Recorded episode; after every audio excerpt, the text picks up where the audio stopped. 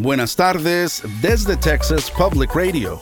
Yo soy Pablo de la Rosa con las noticias de todo el estado de Texas. Gracias por acompañarnos.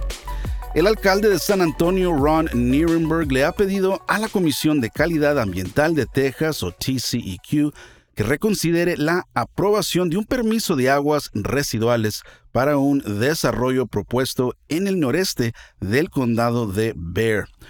Guajolote Ranch, el desarrollo residencial de casi 3.000 acres en Scenic Loop Road, podría descargar hasta un millón de galones de aguas residuales por día en Elotes Creek. La TCEQ ya ha dado una aprobación tentativa al permiso, el alcalde Nuremberg dijo en una carta que, aunque el desarrollo no estaría dentro de los límites de la ciudad, podría amenazar los sistemas acuíferos Trinity y Edwards. Nuremberg también dijo que la contaminación del agua en la zona podría tener un efecto perjudicial en la calidad y disponibilidad del agua para la ciudad. El sistema de agua de San Antonio ha solicitado una audiencia sobre el permiso. Los presidentes de Estados Unidos, México y Canadá publicaron una declaración conjunta que habla de su compromiso de abordar el desafío regional del tráfico de drogas sintéticas y armas de fuego. Carla González de Texas Public Radio tiene más información. La declaración conjunta se hizo pública como resultado de la cuarta reunión del Comité Trilateral sobre fentanilo. El comité fue establecido en 2023 por los presidentes Biden, López Obrador y Trudeau para contrarrestar el flujo de drogas sintéticas ilícitas, especialmente el fentanilo. Las tres naciones se comprometieron a mejorar la colaboración en el control de productos químicos precursores, revisar marcos legales y colaborar con el sector privado para combatir la producción ilícita de drogas sintéticas. También se comprometieron a fortalecer los esfuerzos diplomáticos, implementar un protocolo común de análisis de drogas y celebrar un foro para discutir estrategias de recuperación del trastorno por uso de sustancias. Soy Carla González reportando.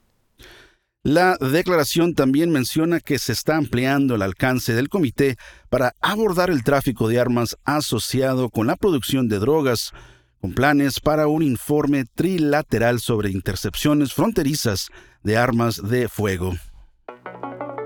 La policía de Houston está recopilando información acerca del tiroteo que ocurrió dentro de la iglesia Lakewood en Houston el domingo. Los investigadores dicen que Genesee Moreno, de 36 años, forzó su entrada esquivando a un guardia de seguridad en el lado oeste de la iglesia y comenzó a disparar al entrar al edificio. La mujer llevó a su hijo de siete años a la iglesia junto con una arma AR-15. Moreno también llevaba un rifle calibre 22 que nunca se disparó.